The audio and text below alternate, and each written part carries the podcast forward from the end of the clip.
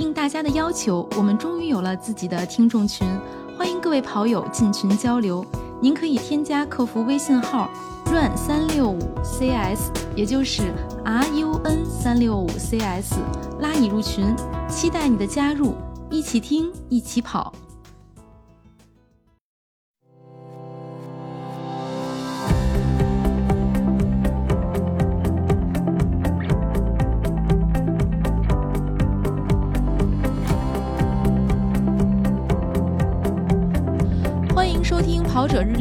是没有自行车的月亮。大家好，我是有一辆山地车，但一直没有入坑公路车的男子。呃，大家好，我是有一辆很低端的铝合金公路车，最近准备入手全碳纤维公路车的波小杨。呵，大家好，我是公路车还没入门就成为主将的李思英。欢迎思英。今天的跑者日历有一点不一样，首先把我们装备说的主播波小杨请到了。我们的跑者日历来串台，然后我们的嘉宾也听到了这个。其实嘉宾应该是一个体育的资深玩家，呃，最近又入手了一辆公路车。南哥说呢，录这期节目的主要目的呢，就是让我也像私用一辆一样去买一辆公路车。所以我们今天要来聊的是，公路车是一项什么样的运动？其实有点意外，因为我觉得我可能会早晚有一天上《跑者日历》这个节目，但是没想到没有说跑步，是吧？对呀。其实我也有这个感觉，我想着早晚也得请思颖来聊一聊，但是也没想到，既然请思颖来聊，上来先聊骑车，对。谁让你这么有钱，上来就先买了一辆车呢？你看我们，其实我我早有预感是什么？我觉得我今年一定会买一辆自行车。嗯，预感都挺准。因为现在我身边的人都在骑车，是吧？而且最近上期跑者日历录了山地自行车，这期又录公又录公路车，我觉得真的就可能离买车不远了。那这期就聊一聊，各来一辆吧，看看能不能中。哇，南哥，我我可不是年薪百万的程序员呀！哎呀，好，我错了。这个小杨这边准备换车，应该也是最近对公路车颇有研究，是吧？对，最近反正做了好多攻略。咱们先说说，大家都是从什么时候开始关注公路车的？来吧，南哥。啊，我先来是吗？对你有山地车了，公路车来一辆呗，毕竟咱年薪百万。这个公路车，我一开始的印象就是这个公路车是特别的酷。呃，给我第一印象最深的是它那个车把是弯的。跟那个普通的自行车是不一样的 啊！对你，讲不懂嘛？是吧？你像平时的车都是平把，对吧？它那是一个弯把，你两个把位不一样，导致你骑行的姿态不一样，就感觉特别专业，特别拱着背酷。还有一个就是啊，拱着背，拱着背特别酷。嗯，而且我觉得它那个速度真的是特别快，比那个普通的自行车以及山地车要快得多。对，所以这是我对他的一个最大的印象。然后现在经常跑在路上跑跑步的时候，会看到有骑自行车的从身边嗖嗖过去，然后就特专业的那种，戴着头盔，然后骑行服，速度也巨快，呃，就觉得特别帅。波神呢？咱最后让嘉宾说，波神准备升级换代是吧？你之前那辆车我其实不是很了解啊。我之前那个是等于一八年，我的工作地点有变动，然后可能当时觉得。呃，骑车第一是能节约时间，第二是又能达到一个简单的，就通勤和和锻炼能结合到一起。然后，但是当时也没主要可能还是没考虑到有训练这方面的需求，还是以通勤为主，所以就没买一个，没买了一个很贵的，就是就是两千块钱左右一个很入门的，而且是铝合金的，呃，一个公路车。然后等于。呃，从那个时候起吧，算是开始对公路车有一定的了解，就知道具体的，比如说像车架分铝合金、分碳纤维，然后车型又分什么综合型啊、气动型啊，然后包括还有最关键的套件和轮组这些，就大概其实对公路有了一个了解。呃，然后包括刚才那个南哥说那个比较酷，我觉得可能还是因为它那个弯把之后整起整个人骑上去的那个造型。是很有动，就是速度感更激进，就像就按咱们那个跑鞋，就它很像碳板跑鞋，对，很很有对很有激进的那种感觉，速度感，所以可能会相对要比呃可能山地车或者那种平把的通勤的那种自行车，可能就像慢跑鞋，所以说呃公路车的速度感更强更酷，也是这这这点也挺吸引我的。那骑了一段时间，现在是准备升级换代，是吧？嗯，对，因为那个车确实，呃，铝合金的挺沉的，我没细称过，可能得十多公斤，十公斤以上吧。反正现在呃，哦，那要搬你不用搬车上楼吧？我是在家是要推上来的，就但是是有电梯。可是在家里，比如说要要挪一下、搬一下，也觉得挺沉，也挺费劲。对，因为现在标准的就正常的吧，也不用特别好的碳纤维公路车，都八公斤左右。其实还是别看差两公斤，但实际也差挺多的。因为你想，两公斤就相当于呃四瓶儿呃矿泉水的重量了。也不不不不轻省的，所以就是最近打算看考虑要升一，就是现在可能就把通勤的这个需求往后放了，可能是需要一个有有训练或者锻炼的需求在第一位，所以就考虑入一个稍微有一点运动属性的公路车。哎，这个地方我有一个疑问，因为我看波神平时不是那个共享单车可以通勤吗？啊，对对，而且骑的倍儿快，也时速接近 三十公里的这个 选手是，就是你从训练的角度来说，是不是共享单车它那个骑起来更费力，反而它的训练效果更好呢？呃，这个我倒不知道，没研究到那么那么科学那么细致，因为我本身也不是特别数据控，所以我只是觉得可能只能说目前这种情况拿共享单车通勤更方便，因为确实国内的这种。大环境可能对一个相对高端一点的自行车不是特别友好。你去到一些写字楼里或者怎么样，你没有地方放。对，嗯，然后你搁外面也没有特别安全对存车的地方，所以，呃，通勤的话，我觉得要么就是共享单车，要么就是折叠车。所以一般买公路车，因为我身边现在我不是说为什么会买嘛，就是会被周围的人影响。我看他们买高端公路车的，就是很贵的，几万块钱那种。一晒这个骑行的公里数啊，哎呀，都是一百多公里啊，最少的也是五六十公里啊。这个可能是波神说的锻炼效果是吧？要骑更长。但是我我我 私我我不知道，因为我没骑过那么远。一会儿这个问题可以私信来回答。就是说，对对对，呃，骑一个，比如骑行的话，像五十公里到百公里这种长距离，我看差不多像他们骑百公里用四五个小时，嗯，差不多了解这这这个百公里骑行。对这个骑行的消耗，对对于跑步的人来说，它相当于一个怎么样距离的一个一个长跑的消耗，比如是相当于一个半马的消耗，或者是个三十公里的这种长距离的消耗，这点到时候一会儿思颖可以聊一聊。对，就是你，因为你之前思颖是什么跑步，呃，基本是越野，对吧？怎么就入坑到自行车了呢？而且。为什么选的是公路自行车而不是山地自行车呢？其实怎么说呢，就是应该是准确的说，是真的真正的对公路车这项运动，就是说明对这项运动，而不是说对个这个些车啊这些有研究，对这项运动感兴趣。其实可能是因为东京奥运会，因为就是在那个应该是去年这个东京奥运会上，这个公路车，不管是那个女子大组还是这个男子大组。它这个最终的结果啊，或者过程都比较戏剧性。当时也是因为看了一些视频啊，或者比赛的片段，哎，觉得这个哎好像有点意思啊，就是这种感觉。而且包括他可能还是有一些这个明星选手，包括他这个背后的故事，哎，就觉得这项运动可能呃有些挑战。然后同时呢，它还是会有一些速度感啊，就这些平时和跑步不一样的东西，就一下就感兴趣了。所以就是看完之后感兴趣，不是很长。对，行动力很强。其实我是去年买的车，大概是去年八九月份的时候。嗯，那行动力就更强了。刚看完对，其实应该准确的说是刚看完比赛，然后呃，当时可能各种机缘巧合又听了一个讲座，然后朋友呢又有公路车，然后其实我自己家里也是有一辆，就刚才像波神说的，有一辆那种平把的山地车。其实我还是很理性的啊，我其实是。呃，骑着那辆平板的山地车，跟着我们一个有公路车的朋友，大概骑了三次。然后我发现，先感受一下。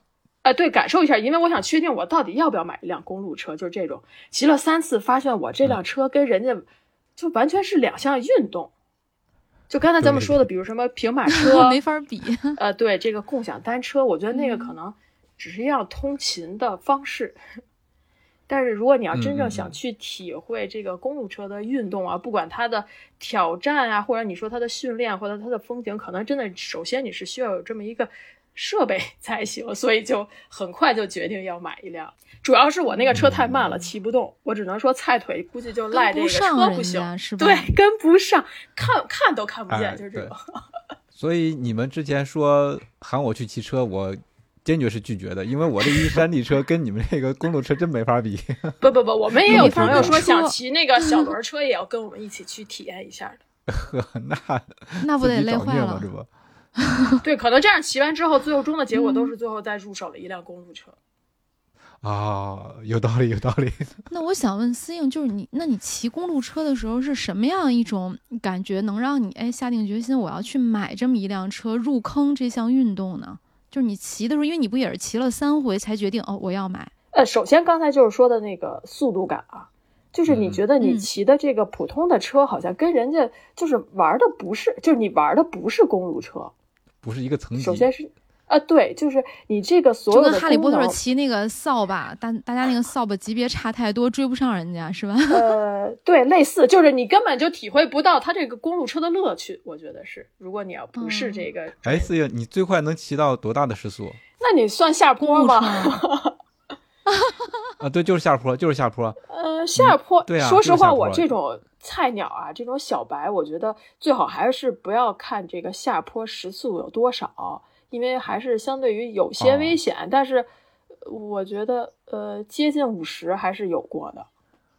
啊，瞧瞧，平时开车都不一定能开到五十。对，因为你像开车的五十和你直面的 风吹的的那种五十的刺激感是完全不一样的。嗯，前面没有挡风玻璃给你做减速啊，我觉得一会儿可以稍后再说，就是所以还是很刺激是吧？呃，嗯你在经历过就骑了多少次或者骑了什么的路段，你可能我觉得，哎，我更喜欢这项运动了。其实我最近的一个月的确有些上头。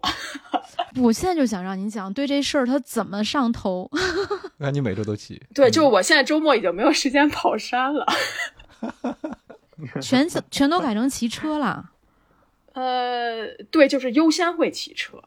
嗯，哎，你知道有起跑两项的比赛吗？嗯，咱们可以自己来，自己组。可以自己来，对自己组就可以了。呃，一会儿说到起跑两项，我也有了这个 新的体会，我也感受到了这个铁三选手的强大。哇，哎，不是，慢慢我最近因为也关注自行车嘛，所以因为你骑自行车肯定会，就像咱们这些人都会想，哎，有什么比赛啊？后来大家跟我说，你有两条路可走，你要么就起跑两项，还有就是玩铁三。他说你要想站台，你就玩铁三，因为铁三颁奖是分年龄组的，对，然后这个女生跑步五分半，最后都能站台。然后男 生基本上你最后十公里配速四分多就算很快了。然后还有他分年龄组嘛，最强的年龄组是四十岁以上，因为他们能够保证每天一两个小时的训练时间。年龄优势是吧？对，其实昨天刚听了一个节目，还说到嗯就是铁三这项运动啊，哎，我觉得咱们有点嗯跑题，就是说一句，说是就在日本从事铁三运动的人群大概 都是四十岁以上。想 想有时就还是有。时间嘛，训练对啊，就是有时间。有这个精力、时间、啊财力、物力各方面嘛，所以我们这可能已经要迈入这个中年的运动了，中年人的运动。我觉得从你入手一辆自行车开始，就可以考虑其他的这个比赛项目了。对对对，已经都开始跟我什么朋友的爸爸一起从事同一项运动了，现在已经是这样。没有，还是很酷的。都开始为自己的退休生活做准备了。对对对对，膝盖比较好。那我觉得等咱们退休以后，得是多酷的老头老太太，一帮人骑着公路车，是吧？上坡狂蹬，下坡狂飙。对，还是想让思颖给我们先讲一下这个骑公路车的上头感，后边咱们再聊这个怎么挑、怎么买、怎么选。你得先给大家种草啊，就嗯嗯，其实刚开始的时候，呃，因为这个经验不足嘛，所以就可能还是主要骑这个咱们普通的这种马路比较多，比如像长安街。嗯，其实我觉得，就是对于北京来说啊，就如果你要在生活在北京，其实还是一个挺适合骑车的地方。首先，应该是咱们大部分的路段都是有自行车道的规划的。这个，因为你像我记得当时去上海，比如跑上海马拉松，它有很多地方都嗯没有这个专门的自行车道，对吧？你这个人车是在一起的。但是就是比如说作为入门选手来说，我可能是安全第一啊，我肯定就会去这种长安街这些地方骑。首先，这个路况就比较好，它这个沥青铺的也比较平。你就首先可以先骑起来嘛，因为你这个整个公路车的操控感跟你平时坐着骑的感觉还是完全不一样的。你可能还是适应这个对于这个公路车的操控，所以刚开始可能还是骑这个平路比较多。但是逐渐的，你觉得，哎，我这个平路好像差不多了，对吧？我这个也不会摔车啊，或者什么刹车这些，我也现在已经对这个有有些感觉了。所以你可能就能去挖掘更更多的地方了。像北京来说，可能不管是北边还是西边，咱们跑山的都知道，它是一个这个山区地形，西部、北部都是有山区的。所以，呃，其实我真正上头，其实就是骑了一次山路啊。就是上坡的那种痛苦感，以及下坡的那种刺激感或者是痛快感吧，就是哎一下觉得，哎这个和跑步给我带来的感受还是有些区别的，而且可能是你能去到更多的地方、更远的地方。对，你像波神或者我们平时跑个山，周末比如跑四个小时，你可能就是二三十公里，对吧？你像波神这种多的，可能能到三十公里，但是对于大部分选手，咱们就是二十多公里，三峰一圈二十多公里。但你要一骑车，就是你恨不得抬腿就五十公里了，你再来一个往返，其实就是一百公里了，就是一下就是能去到更多的地方。我觉得这个也是也挺吸引我的。嗯，我现在就是最近就是没事儿就是看地图 哦。当然，这个一方面是这个 Strava 上面，Strava 有很多路段，就是因为他骑的多的人，他都会把那个设成路段。那我看这地儿骑的人多，那可能就说明这这部分这个骑车路线比较成熟。哎，我就看，哎，我怎么去到这个地儿啊？我就在这搜一下，哎，去到这儿多少公里，或者再规划一个什么线路，当然是比较初级了，很多路线还是没有走过，所以现在最近就是看地图成为了一个我更大的这个乐趣，就是平时就看地图，然后周末去实践一下，看看这条路能不能走，大概是这样。啊，啊，听思颖这么一说，其实我突然想起来，我当时自己买山地车的这样一个最大的一个动力，其实也是觉得。用自行车可以比走路去探索更多的地方，因为你像你平时坐公交车，那路线是固定的，对吧？如果你腿儿走的话，可能你走走走的范围很小，但是如果有一个自行车的话，你可以以一个自己喜欢的速度去逛一个特定的地方，而且不会特别累，所以这是当时比较吸引我的地方。嗯，像山地车的话，它可能速度更快，可以去到更远的地方，那它体会的这个能够到的范围就更大一些了。对你像，因为上周。呃，我们其实去了房山那边，就是沿着这个 G 幺零八，就是 G 幺零八国道，因为可能的确也是受这个疫情的影响啊，很多公园不开，但是马路上其实是没有影响的，就是真的是一路畅通，就是而且越到房山，就是有点像那种十渡的那种风景，就是山还挺大的，而且边上是有水，就是整体感觉还真是挺好的。因为说实话，我原来对于这个京郊游不是很感兴趣。呃，就是 觉得可能没什么意思啊，就一般要出去玩，对，就不太会考虑京郊游。但是我现在觉得骑车游京郊可能真是一个比较好的方式。嗯嗯，对，骑个几十公里，其实就出了市区。呃，京郊的风景其实还挺好的，有山有水的。对对对，而且像咱们这种人，就是有。过剩的体能需要把它消耗掉，释放出来是吧？就你要不消耗，你就会有内疚感嘛，觉得自己今天没有锻炼，又不能吃，又不能喝的。哦，那骑车其实最早就是你现在觉得就比跑步能够去到更远的地方，但装备我看也不一样啊。就是跑步的时候，咱们都是吧，上山咱穿短裤穿的也蛮多的，但骑车相对来讲是不是就捂严实点得？没有，我这个已经 晒出这个已经有训练痕迹了，就是大腿胳膊上那种晒的那个分界线有。但头盔还是要戴的，穿戴头盔，穿锁鞋。对对对。哎，这个锁鞋好像不是一开始就要上的吧？因为我经常听说一开始上锁鞋就是零速摔车的那种故事。呃，其实你看，我是去年买的，我今年才敢上，是吧？也是做了很很很多的心理斗争。有摔过吗？但是其实我也有有。呃，已经摔了三次了。我刚想问摔跤的事儿，就是咱骑公路车摔不摔？呃，而且都是零速摔。嗯，对。但是后来，反正我现在就是后来也不害怕了，因为我觉得就是，就是你要接受，就是它是这个运动的一部分。我觉得就是我其实去年那个刚开始骑的时候，也没有说去上山或者去特别远的地方。呃，就是我觉得锁鞋是这个公路车的一部分。当然，有些人说，呃。嗯，就是你无所谓啊，这个不不不强迫，你你穿什么鞋都行。但是我觉得这样可能就是也有很多人也说，就是你要去感受这个人车合一的感觉。就你，我觉得上了锁鞋之后，的确感觉是不一样。那可不，真合一了。而且就是如果把它作为呃运动的一部分的话，你就不怕摔跤了。包括最开始我们上山也会摔跤。我觉得没有人上山没有摔过跤，就是当然你要做好这个充分的准备，你也知道怎么摔，对吧？包括咱们上山也是这种下坡，你知道要注意。就我可能只能说尽量注意，但是，呃，如果发生了也不害怕吧，就是这样。嗯，而且我觉得锁鞋这个就是，呃，大部分是指的是零速摔，零速摔其实相比上山那个下坡的那种摔，或者是跑动中被绊的那个摔，可能还还稍微好一点啊。对对对对，没有，我觉得。没有那个下坡摔得狠，因为我之前那公路车虽然很很入门很低端，但我也上锁了，感受了一下，确实你的整整个的这个就是人车合一之后，你的踩踏效率就高了，因为你从一个普通的去踩这个脚蹬子，变成了踩，然后提和拉这三三三个呃动作结合到一体，所以你所有的力量完全能够发挥出来。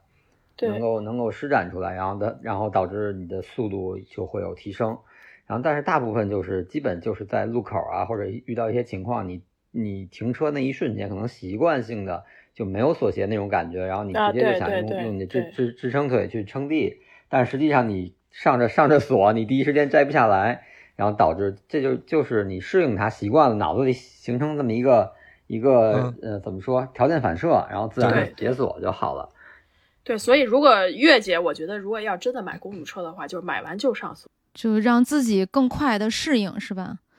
对，因为它跟你这个骑的怎么样、骑的多快是没有关系。但我听说所有穿锁鞋的人都经历过零速摔，我觉得应该没有人没有经历过。但凡是上锁鞋的都会摔，是吧？对，因为它是反常识的。对，零速摔都要经历零速摔，对。因为你已经适应了那种平踏或者就是普通鞋，然后骑车那种，呃，遇到遇到情况或者到路口减速，然后支撑脚撑地，这一个很熟悉的一个一个记忆性动作了。然后你突然有一天上锁了，你的脚不是能够直接拿下来的，然后那那那一瞬间一定会有一个就是需要一个适应的过程，甚至是一个你整个。不管是随时提醒自己啊，还是肌肉记忆，就包括那谁啊，大 team 大 team 刚上锁的时候也摔。然后有一次我在他那视频底下评论，我说你可以在车把上贴个纸条，呃减减减速减速同时解锁，减速同时解锁。我就逗跟大 team 那儿开玩笑，在他评论下面给他留言，他就跟那乐。对大 team 那个视频，我我也看了，就是我上锁之前 还又把他那个视频重温了一下，就提醒自己是吧？他那个还是他第一次，他第一次上锁那个摔是非常典型的摔，就是你你你忘忘记重心了。零速摔车，当时的心情是怎么样的？是不是很崩溃？终于摔了。呃，其实第一次就是因为其实现在车店很负责啊，当然一会儿我们会说买说到这个车店的事儿，他车店其实会就是在带着你先练习一下啊。它首先有条件反射嘛，所以我我要首先就需要在骑行台上先把这个动作都会学会，然后熟练，嗯，然后才来到马路上。然后我出车店刚一骑就摔了，当然正好店员在旁边还扶了我一下，啊，那还不错，所以。就是问题还不太大，哎，啊，然后另外两次是马路上摔的。我估计旁边人要是马路上摔，旁边人看着还挺纳闷儿的，姐们儿也没骑多快。对，其实可能对于我 们还好啊，一般都会把这个路人吓一跳啊，就像你以为你晕了呢，是吧？对，对他可能不知道发生，嗯，反正就是各种情况嘛，对对，不知道发生。其实零速摔一般不会摔得很严重。啊，你像那天，呃，应该刚刚过去那周末，也是我跟另外一个朋友，他也是刚上锁。其实我们现在有有一帮菜鸟，就是我们每周就是菜菜鸟骑车 菜鸟局，就是他其实脚已经着地了。你说的我特别想赶紧买车，因为我怕过一段时间对吧？赶紧来吧，没法带我玩了。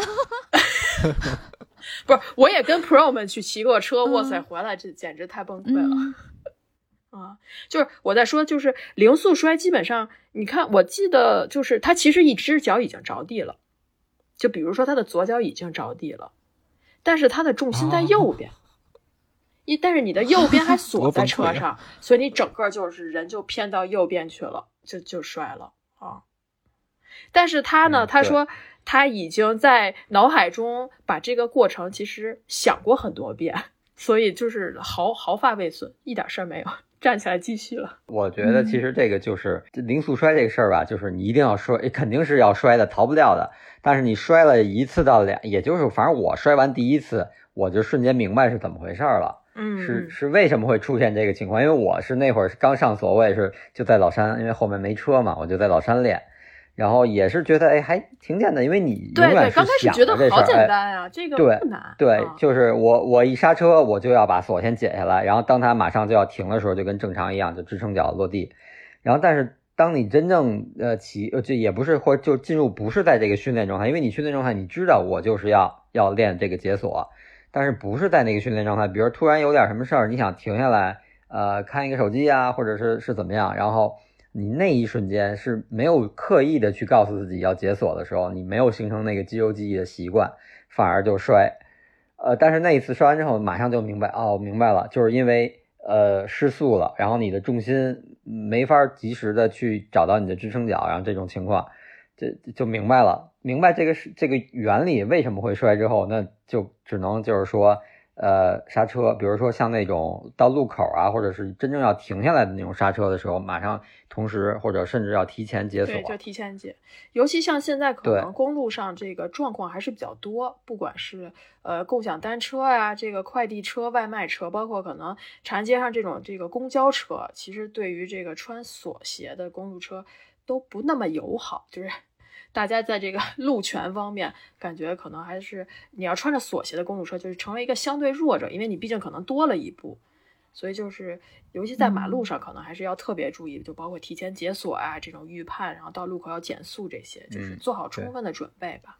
嗯，或者说穿锁鞋更适合那种长途的骑行，就是路况相对来讲稍微单一一点，对，相对对对对，车比较少这种的话比较好。哦，我想知道摔的最严重的司应摔成啥样了？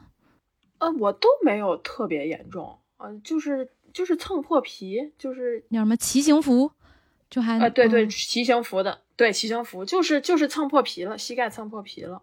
当然，我有一次后来我也总结了一下，就是，呃，我那个条件反射其实不好，就是我倒地的时候手撑了一下。哦，我后来觉得这一下有些危险，容易伤到手腕，就是有可能会骨折。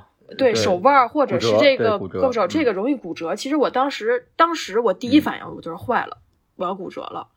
但是后来起来就是可能就稍微有点挫伤啊，因为有点不舒服，但是过几天就好了。所以这个这个是让我印象比较深刻的，就是我就让他倒就完了。对，就是手不能撑地，配合他倒下。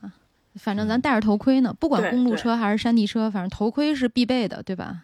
而且因为已经速度其实已经慢下来了，当然那次对头盔必备，那次是因为前面有一个共享单车，它一个一下就突然转向了。就是，但是我们已经速度起来了，我就没来得及转，就撞到前面了，然后就就歪了，就是胳膊撑了一下。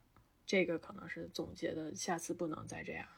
嗯，但是就跟我玩其他的运动一样，我摔跤的一瞬间脑子是空白的，我可能第一反应就身体的第一反应就是拿手去撑地。南哥，你先在滑板上好好 摔摔，再买公路车，先适应摔跤这事儿。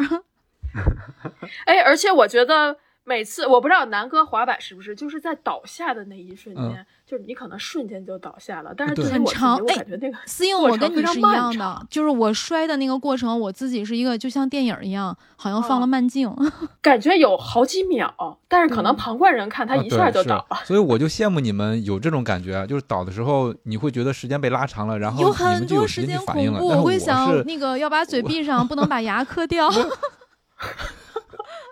瞧。你还有时间反应？我跟你说，我反应过来的时候，我已经在地上了。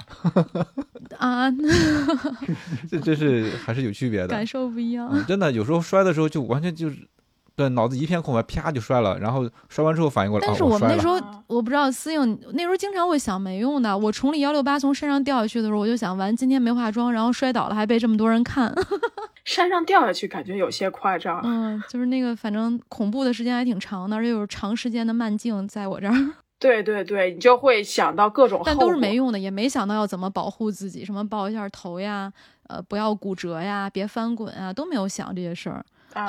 对 对，哎，这个摔车我们就聊了老半天了。不是，因为我就想这项运动应该还是蛮有魅力的，要不然怎么能？你看姑娘摔破皮了，然后还对对觉得骑行这么有趣。而且还都要义无反顾的要上锁，哎，对，还劝我一买车就而且我觉得就是说句最直接的，对吧？就是上锁看起来比较帅，对，确实帅，看着更专业。嗯，就是一下就，对对对，一下就 pro 了，一下 pro 了，而且摔两下其实是这个运动你起步的必经的过程，对吧？你摔完之后就不摔了。对，其实我问过很多人，问过很多经常骑车的人，他们其实摔的次数不少，就是可能都不是这种两三次的啊。我说怎么会这么多？他说因为我骑的多啊。因为各种情况可能都会出现，他就会摔得多。当然不是这种在骑行过程中你说交通的那些情况啊，这些是另外的。就是零速摔这个，我现在感觉就是没有那么可怕。嗯，好吧，那咱开始挑车呗。南哥不今天录节目的主要目的就是为了让我买一辆车嘛。就怎么做功课呢？对，应该先看，先说说波神。波神最近挑车已经挑了很久了，我们在群里各种给他种草。来来来，嗯，我觉得这个就是看预算吧。首先是看预算，预算，呃，你你先确定一个或者两个角度，一个是预算，一个是你喜欢什么样的车型。呃，像我个人来说，之前我刚开始有那个低端的那个铝合金那个车的时候，那会儿好像。呃，一八年还没没有太注重这些，只是觉得啊，我当时可能就想买辆通勤车，便宜的，越便宜越好。然后呢，呃，就没有这个车型驾型的这个这个说法。呃，后来等于碳纤维车里它就分综合驾，然后爬坡驾、气动驾这些驾型，那看你的，对，看你的这个怎么说，就是你自己更喜欢哪些形式，或者你要就是跑的路况吧。其实我之前是喜欢气动架的，我觉得气动架会呃很帅，它是那种肌肉感比较强，就整个车相对比较夸张的那种。对对，造型会呃方方正正的，然后见棱见角，然后整体力量感很足。但实际上就对这个运动有了更多的了解，包括可能北京周边的这些，包括看那个 Sing 他们晒的朋友圈，他们基本是去爬坡、郊区，然后骑行，加上去爬一个坡，比如爬妙峰山啊。或者爬爬一些那种赛段或者那个坡坡度的，然后可能这种呢，如果你要骑气动车，它会相对重一点，然后可能爬坡就就累一点，就吃亏一点。呃，如果你要在城市里骑，比如说你要想刷长安街骑个速度，那可能呃气动的是要比爬坡的架子要快，但是长安街的这个红绿灯儿加上现在比较复杂的这种呃交通，不管是共享单车还有电动自行车这种交通情况，我觉得。还是不太安全，所以我现在个人已经往这个，呃，爬坡这个或者综合架这块有点偏了。或者综合架，对，对我现在更更个人更偏这个爬坡架或综合架，气动的这块就就不太看了。然后再结合你个人的预算吧，然后去考虑入门一款一款相对来说觉得合适的车。嗯，我觉得这是一开始要确定的两点，就是你你你想要的驾型和。呃，你的预算，我觉得预算得给一个范围。你像我们有一期节目录滑板，那那个教练跟我说，哎，顶级板就一千多块钱，那就直接上顶级呗，对吧？但公路车我知道肯定不是，我要想顶级，我就跟汽车差不多了。对，有可能比汽车也贵。是啊，是吧？嗯，你们都怎么选的呀？反正我是呃最先拿预算卡的。因为这样，你可能是会相对更就是更快的这个缩小范围。嗯嗯，他们他们说现在，比如你要想参加一些比赛，看很多业余选手的车，基本上是卡在五万块钱左右，是这样吗？呃，五万其实已经算非常不错的了。哦，啊，我我我个人感觉啊，当然我也看了一些，你要是入门的话，当然，呃，就是我觉得一到两万。这可能是档，两到四万是一档，然后对差不多四到六，然后或者就是甚至更贵了。但是，我觉得愿意出四到六万、六七万的话，他可能就不介不在意再出八到九万了。所以我觉得五万块钱以上可能是一个是都已经花了七万了，是吧？对，都花了七万了。确定范围，然后然后再在你那范围内再选车。就是两万、两万、五万，然后和五万以上这三大档吧，差不多。对对对。对，那它们差别在哪呢？在就是其他的配件、轮组。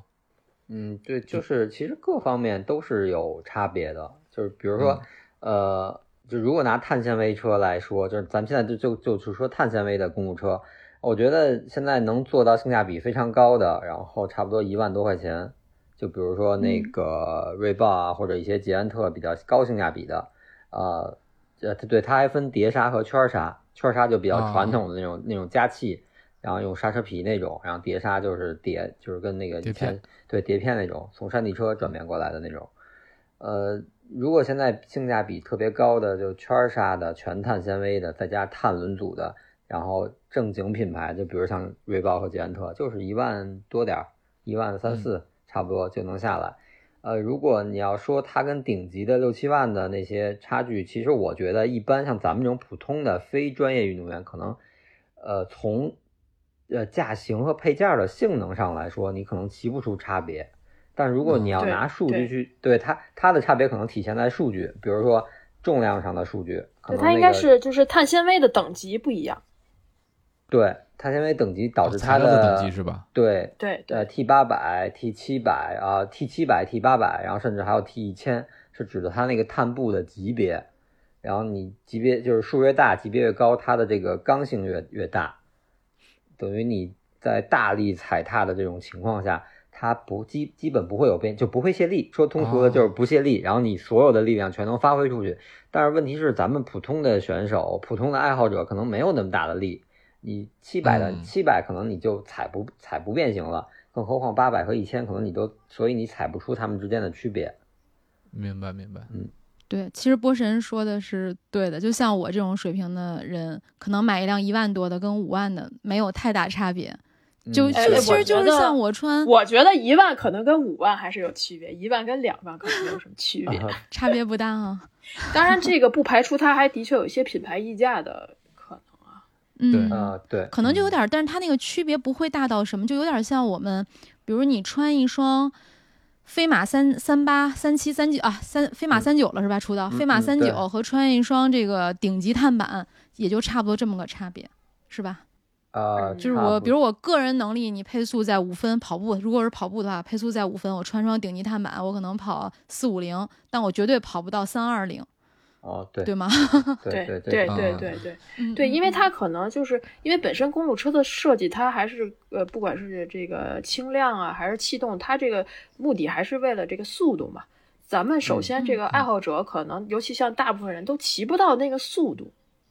嗯，对吧？所以我觉得可能没有那么大关键的影响，所以还是看你个人偏好和这个预算的情况。你看，就比如我觉得对于波神来说，他平时穿跑鞋，我觉得我看过他之前的一些测评，他比较在意重量，不管是上山还是路跑。但是我觉得对于很多人来说，其实重量的影响没有那么大。就从跑鞋角度来说啊，其实所以自行车是一样的。你像波加查，他可能是他选择圈刹不用碟刹，是因为那几百克。但是我觉得对于咱们来说，没有没有这个考虑。嗯，是，没有那么大。只是我觉得，对重量可能就是像就像我刚才说的，它只是在数据上体现出来的一个一个一个优势。对，真正真正的，我觉得只是我搬它上楼的时候可能更有感觉。你应该不会搬它上楼的。楼下你那么花那么多钱买辆车，咱们现在确实存车环境没有那么友好，你肯定是要搬回家的嘛，对吧？电梯嘛。嗯，但是它对吧？现在这个因为无障碍设施没有那么好，可能你会被迫走几十节台阶，就是可能这个感受会稍微深一点。对于女生来说，我突然想问一个问题，就是它这个车架，刚才波神说它那个材质不一样，对吧？碳纤维的那个密度还是什么不一样？对，呃，就这种车摔了之后是会。就比如，因为头盔的话，比如摔一次之后，它可能就用不了了，它可能内部有损伤。嗯那车架会不会也有这个问题？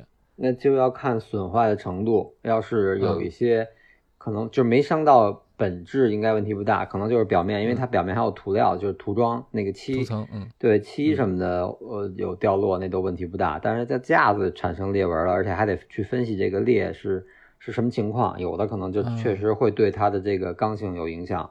那就需要修，或者是不行，再再严重的可能就需要更换了。哦，嗯，轻易别摔车，摔一下还挺心疼。对，心疼了，主要不 主要不怕腿破，主要是怕车坏，怕车坏。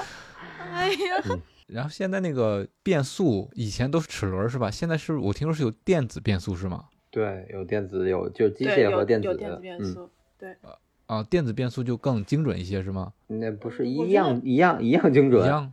对，一样准，但是机械变速的，就是主要是在手感和你的使用使用感受上来说吧。使用感受，对，因为我没用的没用过电变，我不知道电变到底是是什么怎么样一个感觉。但是机械变速这块儿，可能就是入门的套件和顶级的套件，就是在整个的从刹车到你变速的感受都是呃那种柔和或者是怎么样，是是是是有一个能反正是顺滑，对顺滑，对有这种这种不一样的体验，嗯。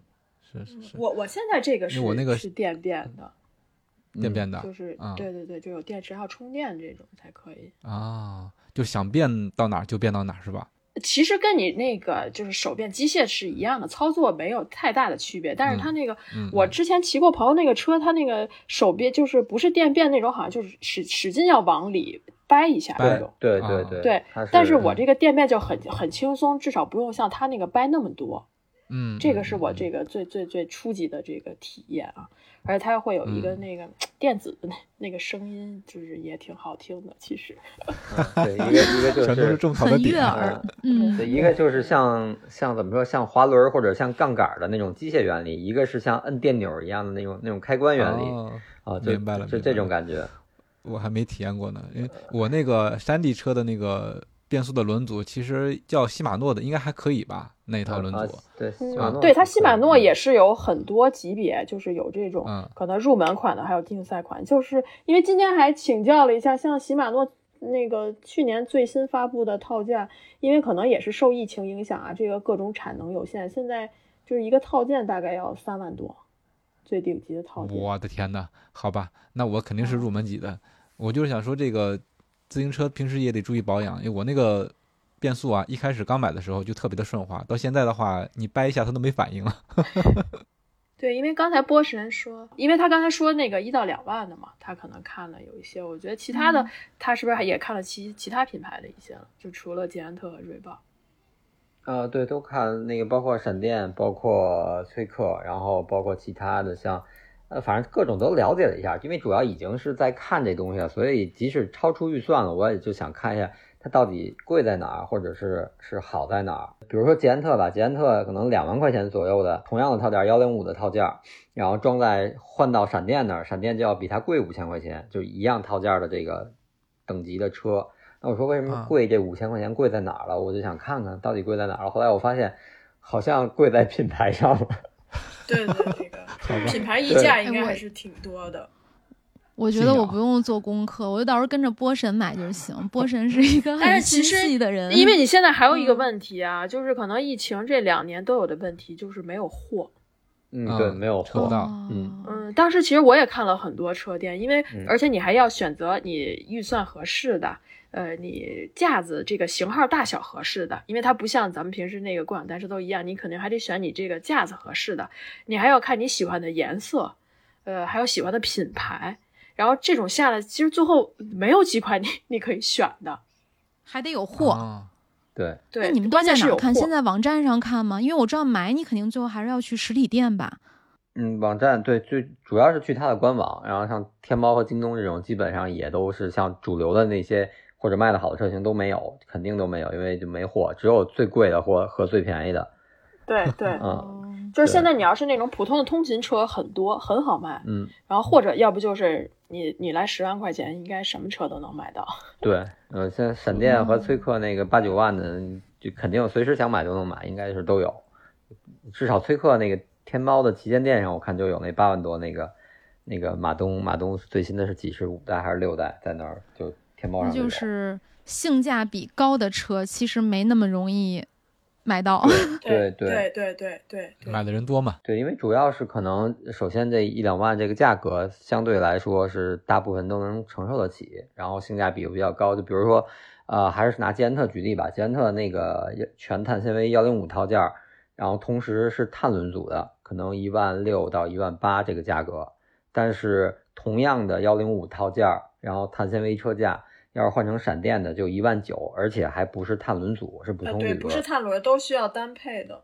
对，然后等于这就就体现出性价比了。说白了，差不多都是一万八九的价格，呃，都是碟刹，但是捷安特就要比闪电多一个碳轮组，呃，套件是一样的，呃，车架包括前叉也都是纯碳纤维，但是就是差在一个碳轮组上，但是我碳轮组是除了套件之外，其实套好多人，因为我看这最近在了解这些知识嘛，就大部分人说，呃，像幺零五级别，再包括往上 UT 的，其实他们之间在实际使用上是的，就是机械机械这个套件，但实际使用起来的手感差距不是特别大，相对来说没有一个呃碳轮组给你带来的这个骑行感受要要要提高的多得多，就这种感觉，所以说。很多人说宁可要低一档的幺零五套件，但是也要碳轮组。所以说，可能比如说同样的价位都是两万块钱，呃，一个是幺零五套件加碳轮组，一个是 UT 套件加铝轮组。那大部分人会去建对要碳轮组那个稍微低一点的那个套件的那款车。这就是选套件的讲究。因为呃，因为对于你骑车的话，你一个轮子提升，你这个圆的嘛，你整体轮还是主要靠这个轮子来向前走的，所以它如果整体这个重量下来的话，应该还是提升非常明显的。哎，那除了车啊，刚才咱们说到这必须要戴的头盔，是吧？然后建议说，如果你骑公路车，一一上来先上个锁鞋，还有什么其他必备的装备吗？那我觉得骑行眼镜也应该是挺需要的吧。必备，对对对，防灰尘，对，保护眼睛，保护眼睛，包括这个风啊，这个风还是会让你就有流泪这种情况。这个眼镜也是很少有人裸眼骑自行车吧？公路车看基本上都是头盔底下戴一副眼镜。对，所以整体造型看起来比较酷嘛，更酷。对对，其实头盔我觉得也是，就是当时也是咨询了一些前辈，就是 头盔这个吧，我觉得就是你没法试错。就是我不敢冒险说，我买一个便宜的头盔，对吧？我买一个便宜的头盔，我觉得它也行。所以我觉得头盔你就不要太那个，就是一些大品牌啊，包括它可能有一些，它那个叫 MIPS 嘛，MIPS 是吧？它有一个那种冲击之后能那个缓冲的这个作用。我觉得就是头盔这种你就不要节省钱了。嗯嗯，至少得还是应该。对对对，至少一千以上这种头盔还是很有必要的。嗯，上万元的自行车都买了，就是的。头盔算个啥？嗯，对，上骑行服，骑行服，嗯，骑行服一般都穿个紧身的，是吧？那身材得练得好一点呀，要不然怎么敢穿呢？对，是有这方面的考虑。对，骑行裤其实更更关键，我觉得。哎，对，我觉得说到我这个骑了。就最近因为每个每周都去骑，我觉得最大的进步就是屁股不疼了。刚开始骑的时候屁股还疼呢，是吧？就是剧痛，剧痛，就每次骑完下来都疼。就像你们骑这么长的距离，其实我那个山地车，我平时骑的时候时间稍微长一点也会觉得屁股疼，就就是。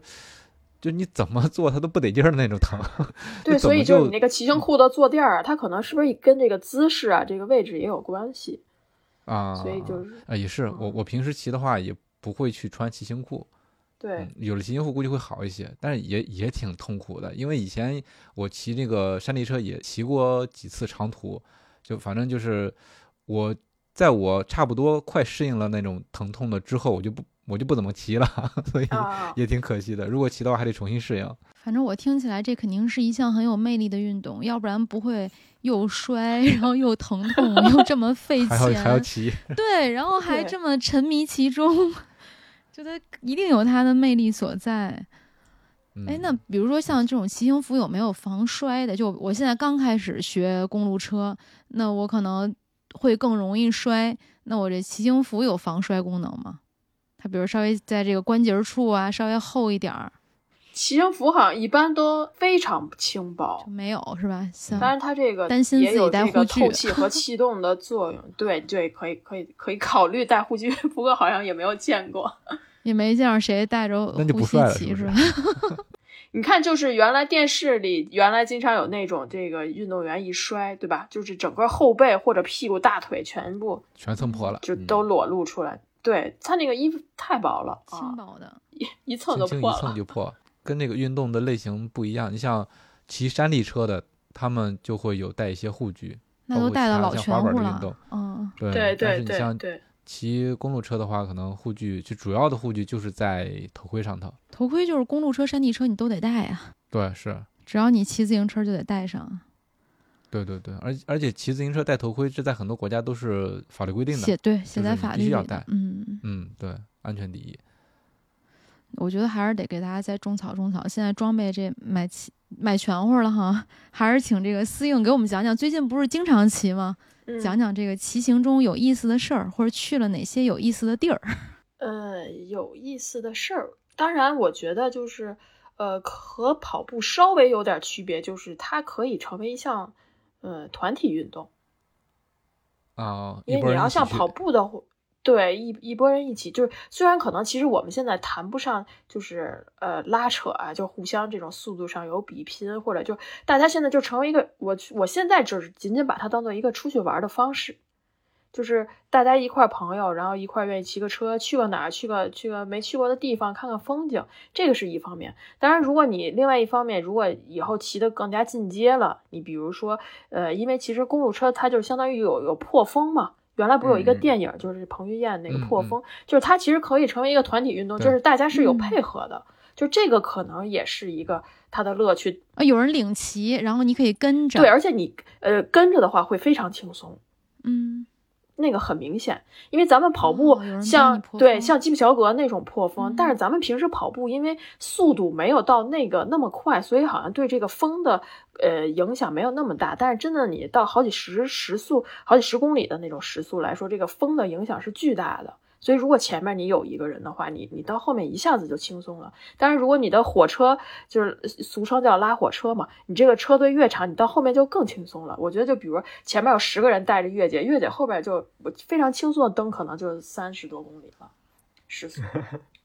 嗯，我这个特别容易给我种草，对吧？啊，就像梁老师带着你跑步。梁老师带你跑步，你可能也很难跑到这个四分以内。带不动呀。对，但是如果要是十个梁老师骑着骑着自行车带你，你你骑车跟着他们后面，你绝对是有明显的提升的。哦。它的原理其实就是会有那个那那种减少风阻吧，也是减少风阻。气压是吧？减少风阻。对，嗯嗯嗯。那就是最菜的人骑在最后面就可以是吗？嗯，可 可以这么说。应该是吧？你最菜的还要领头是吗？太直白了是吗？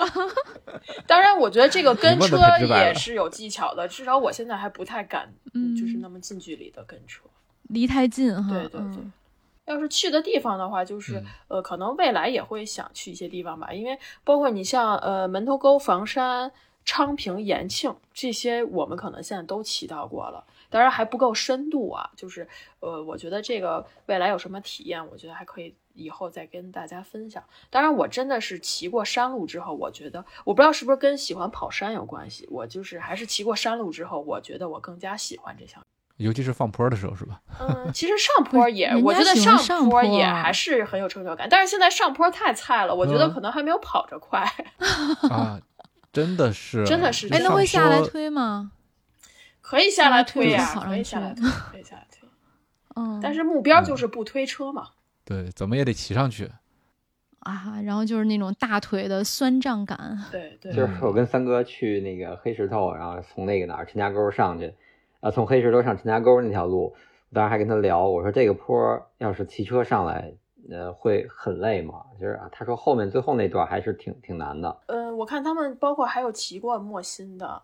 就是都是一副痛苦面具那种，对，就 就是可能能特别慢颠儿上去的坡，反而骑的话会更痛苦，是吧？对对对，是啊，对，你得踩着让轮子上。我觉得真的可能还没有波神跑着快，如果就是超过一定坡度的话，嗯，你可以扛着车跑上去。看那个坡的角度哈，听起来还是挺刺激的一个事儿。对我，我最近呃，因为查那个车嘛，然后还发现捷安特会有那个 COM 的这个后缀的车架，车就是车款，就是 KOM King of Mountain 那个那个后缀。对，它等于就是在把后面的那个飞轮呃变成小齿比，就小飞轮，就呃它是正正常应该最大到三十四齿，它变成三十齿，然后就是让那个前后的齿轮比呃更大。然后导致让你上坡会更省力，可能是这样一个设计，就是就是这样的，基本就更适合爬坡。它的就整个车的性能会更适合爬坡，所以我当时还觉得，哎，这个还挺逗。我现在就可能初期是对气动架可能追求速度，追求平路上的一个绝对速度感兴趣。但是现在我看思颖他们出去玩，爬那些山，包括拍的有些照片，确实是在上坡的时候拍出来的。我觉得我现在对爬坡还挺逗的，还挺有兴，挺有兴趣。是还是有点想找虐的这种感觉。对，是是是，因为我现在其实没有码表，所以我爬坡可能嗯主要还是看这个心率啊，就是还是顶的挺高的。你看心率是通过手表还是戴呃心率带？我还是手表多。南哥刚才是不是也不是不是我是想问 有一个骑车的很重要的一个指标是功率，对吧？啊功率有对对对功率计时吗？对对对，呃，功啊率我觉得，如果你要是真正的说我要开始严肃训练了。我觉得，呃，嗯功率计肯定是是需要的。就是，呃，我现在当然也有这种疑惑。其实我现在就是完全是凭自己感觉骑。就比如说爬这个坡，呃，我其实不知道我用了百分之多少的力，因为我可能跑步多，你说我跑五分或者跑四分半，我知道我今天是百分之八十或者百分之九十。但是我现在如果爬一个坡的话，其实我根本就不知道我自己我用了百分之多少。可能我能力有限，我已经用百分之百了，可能时速才到这样。但是也许可能我能更快，但是我因为体感已经很痛苦了，我也不敢再更快了，因为可能怕后面崩。但是如果你要有了这个呃功率计这个比较客观的，就是数据来说，就就跟咱们跑步来说，你可能看时速，对吧？但是你要是骑车的话，你可能一般就是看功率了，就很多人是看着功率来骑，而不是看着这个速度来骑了。那会不会有这种情况？就我体感其实已经很痛苦了，那这个功率就是顶不上去。所以它可能也需要训练嘛，就比如提高你整体的这个功率水平。哎，但是我有那个跑步手表了，是不是其实可以不用码表？因为你啊，对对对，我对吧？码表其实就是看时速，对吧？呃对码表看时速，但是如果你要买了功率计的话，它码表是可以看功率的。当然，你首先还是要配一个功率计。对我的意思就是，你现在配一个功率计，然后可以跟你的手表做蓝牙的连接，然后你手表的那个骑行，大部分现在手表骑行项目里都是有是吗？功率的也这个有是吧显？示的那我可能还真对，没反注意。正呃呃，松拓是有，然后然哦后我刚我之前看过那个表是有，然后我查了一下官网它的介绍，就是也是就就跟你绑心率带一样，哦你你拿蓝牙哦去手表的蓝牙，对对对搜你这个自自行车上的功率计，然后这样你把表就，但是现在都是光电心率，你肯定还是戴在手腕上。能看你的心率，或者是你再配心率带，然后把表绑在车把上，这样这样弄也行，对对对对，我就跟码表实际上是一样。斯巴达里边也有那个功率那个显示，但是因为可能平时没有对对对，波神这装备已经研究的够全面的了。可选没有，没有，我就我当时就想，那就可其实可以不用嗯带买码表了，又省省省一嗯点钱了就。码表便宜的也二三百块钱，你把这个钱加到像思颖说的，加到头盔上，本来可能你就考虑一个四五百的普通头盔，但是你把这个码表的三四百块钱或者二三百块钱加到头盔这个这个预算里，那可能八百多能买一个，呃，算是相对便宜点，有那个 MIPS MIPS 那个技术的头盔，可能更安全，嗯安全性更更有保障。呃，其实那个说到头盔，呃，有一个国产品牌，然后它应该是有一个呃性价比特别高，是二九九还是三二九，但是也是用了那个 MIPS 技术的那款头盔。你看波神一来就能把咱 节目聊成装备说，我是就特好奇，是从呃哦对，因为我看他们带那个那个牌子，就是叫什么呃 CAS 那牌子，呃，普卡斯通尼标网还有红，对对对，对对，普通尼还有乌托邦最新款的乌托邦，我觉得还挺好看的，特别气动那个造型，但是确实挺贵。如果你要是按正价买是两千多，就就一些那种车店有优惠的话也一千七八的价格，我就好奇贵在哪儿了啊？然后后来好像说主要就除了它的品牌和设计上的贵之后，它的技术上可能主要是它的那个 MIPS 的这个技术，但是后来再深度了解，其实 MIPS 的成本挺低的。呃，它嗯的这生制造成本很低，特别便宜，但是它的专利的成本非常高，就是你每每使用它的技术卖一个头盔，要给这个这个专利的持有者多少多少钱，所以专利这块的费用很贵。然后国产的有一个也是正经品牌，专门做自行车头盔的，然后它出的最便宜的可能我忘了是二九九还是三二九这么一个价格，但是确实具备这个技术。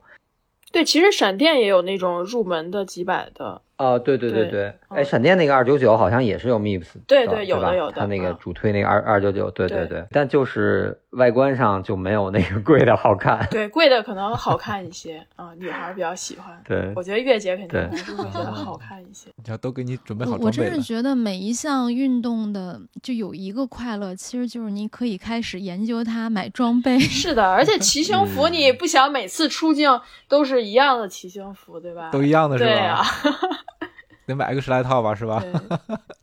我觉得想穿好看的骑行服，真得先练自己，就是你把那个身体该凹下去的地方，至少先要练到凹下去。哎，我可我我告诉嗯你一个，我告诉你有一个小秘密，它那个骑行裤呢，就是其实很多人穿骑行裤都穿背带的。哦，其实我还是一个在日常生活中很喜欢穿背带裤的人，所以思颖，你你打破了我唯一一个买自行车的顾虑，我就是想穿骑行服，可能自己身材还没有那么好。呃，对，没呃没问题的，没问题的。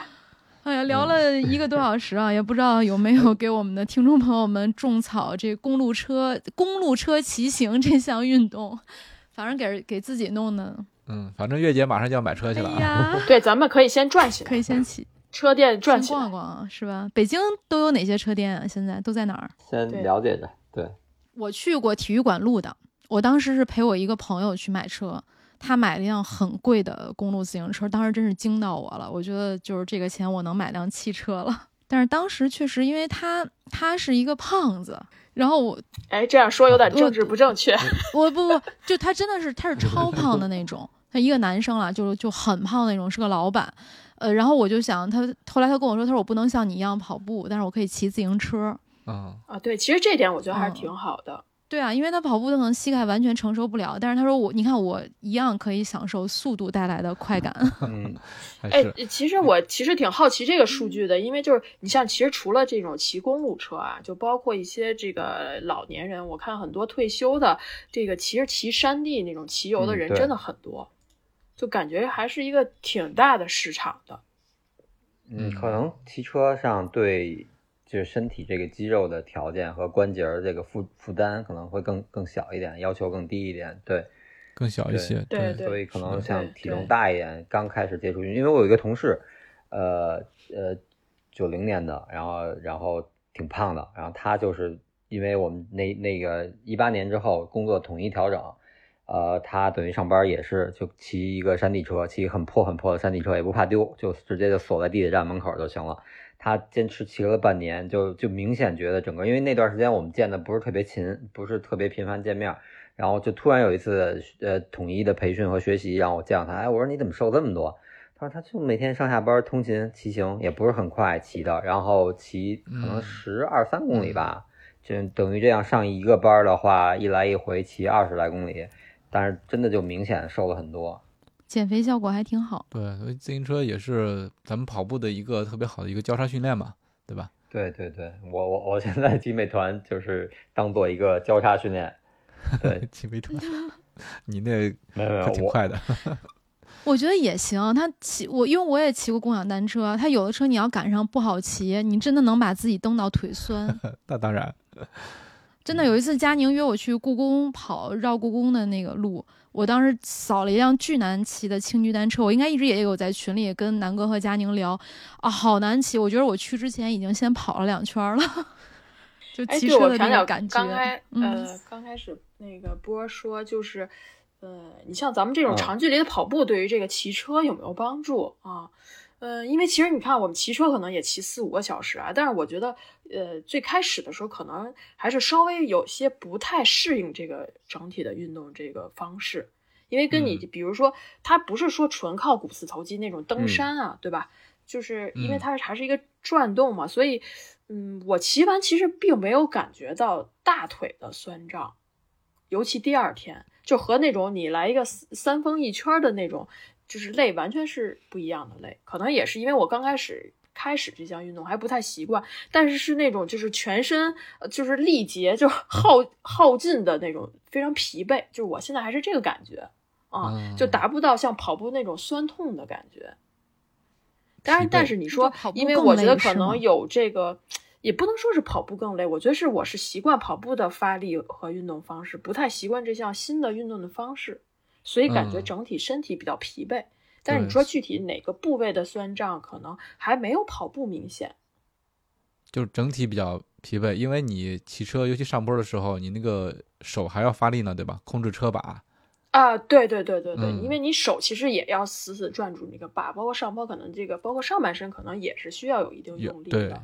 对，是的，是的，啊，嗯，对，所以就是骑四个小时，感觉比我跑四个小时要累好多。是吧？对我现在是这个感觉。跑咱们日常训练跑四个小时还是挺难得的，但是骑行大家要出去玩儿是吧？对嗯，对，而且就是非常饿，特别饿。哎，那你们自行车携带一些补给，难道不是更方便吗？嗯，因为我就是穿骑行服嘛，所以它其实也就是骑行服，它后面有那个兜儿，就是你可以放水啊，对，比如能量胶或者带一些吃嗯的，但是嗯，太多的感觉好像也不太方便带，除非我有这个有补给车这种。包姐不让吃，带了不行，带了可以，不让你吃。这么严格吗？嗯，一定要饿着饿着骑回趟的，不能吃东西。对，后来我能理解了，是真的饿。这个我有经验，我跟包姐爬这个大五朝台的时候，斋饭也不让吃，只能看看。那是赶路呢。对，这不也一样吗？骑车也是赶路呀。哎，对，咱们平时骑车的话，是就从家骑走吗？还是说有补给车跟着把车拉过去，然后有一个固定的起点，这么玩儿？嗯，我看现在其实如果你要是有那种，比如你在车店买的车啊，因为现在还有一些比较成熟的，包括这种连锁品牌的车店，它会有一些活动组织，那样它是有车店组织的，可以把呃统一把车拉到某一个地方。但是像咱们啊自己骑，你要离得近的话，它可能就骑过去了。像我们可能有时候就开车拉到起点，然后从起点位置再开始啊骑。明白，明白，嗯，有意思。其实我觉得也是一个特别好的周末的一个运动啊，几个朋友约着一起，弄了几辆车，然后到郊外。对对对，包括我们有一次是，呃，因为那个就是我家家属他是骑摩托车，所以就是啊我们、哦，就是他骑摩托车，然后我们骑公路车。他可以在第一个给你们破风吗？呃，对他可能会等等我，然后或者就是比如我们约定好在哪个位置，他就在那儿等我们。但是他就是看完我们、呃骑完公路车，他觉得骑摩托车真好，我还以为他种草的公路车。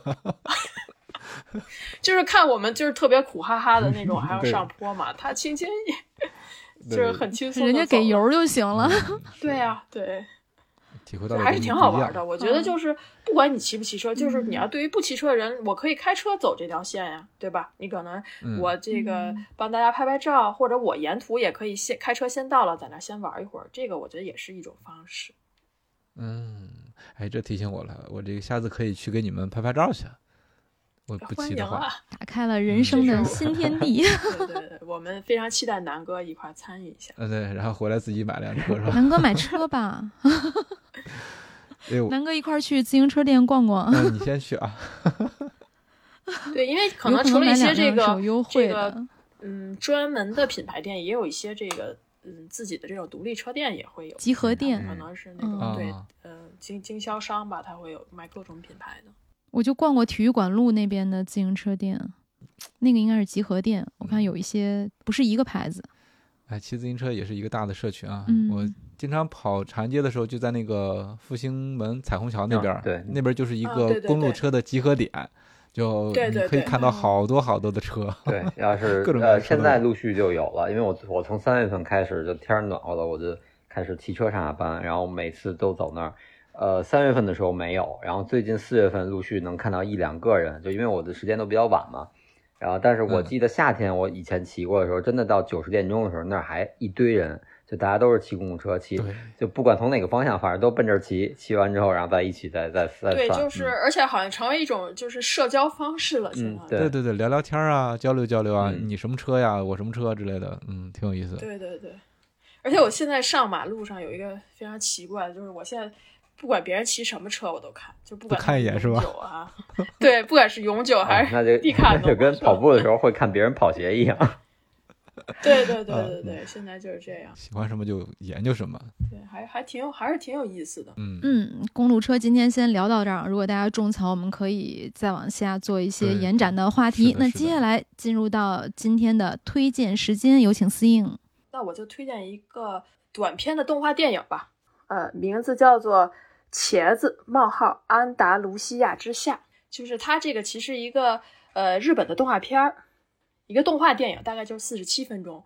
呃，讲述的也是一个跟公路车有关的故事，你可以说是跟公路车运动，或者是跟这个公路车的车手，就是大概背景可能是在一个西班牙小镇一个某一站的比赛，就是通过这一站的比赛，短短的几十分钟，可以看到他这个对于整个运动的投入啊，包括他整个家里人啊，这个呃，还可能还有一些感情纠葛啊，或者这个运动热血方面，就是各种元素都集齐了吧。而且我看网上的评价，因为其他的公路的。作品我看的不多，但是都说在动画方面，这个应该是一个就是非常专业的了。就是它体现了很多比赛过程中的细节，都是一看这个导演就是他，肯定是他是一个喜欢公路车的人，对，才会有这样一个作品。在这个哔哩哔哩上也可以搜到，我觉得还是一个挺不错的动画作品的。到时候我把这个豆瓣截屏可以给提供一下。啊，就是你看完这个，可能对于这个茄子安达卢西亚之夏。之夏，夏天的夏，呃，之夏，安达安达卢西亚之夏，安达卢西亚就是西班牙南部的那个地名是吧？对对对对对，在这个地中海西岸，就是你看完这个，可能对这个公路车这项运动或者这个比赛会有一个更大的感触吧，就挺有意思，更容易种草了。对，而且现在其实应该是从五月六号开始，现在是应该是环意大利，环意正在。进行中，也应该也是这个环赛里边非常重要的一站吧。我觉得如果有兴趣的话，也可以去看一看啊。就是我觉得就仅仅是看看，就是看看风景，对吧？尤其这个疫情，嗯，可能大家两三年都出不去的话，就是看看风景，我觉得对于我来说都是一个很好的，就是补偿吧，可以这么说。感谢波神来我们跑者日历串台，也感谢思应做客我们的节目。谢谢月姐，谢谢南哥，谢谢波神。好，那今天的节目就到这里了。如果你觉得有料有趣，请一定为我们点赞、转发和留言，这对我们很重要。我们也会不定期的选取大家的留言，在节目里阅读，让更多的人听到你的声音。另外，也可以全网搜索“跑者日历”，发现更多精彩和惊喜。好啦，再见。谢谢，谢谢思阳，拜拜拜拜拜拜拜。谢谢思颖，谢谢小杨，拜拜。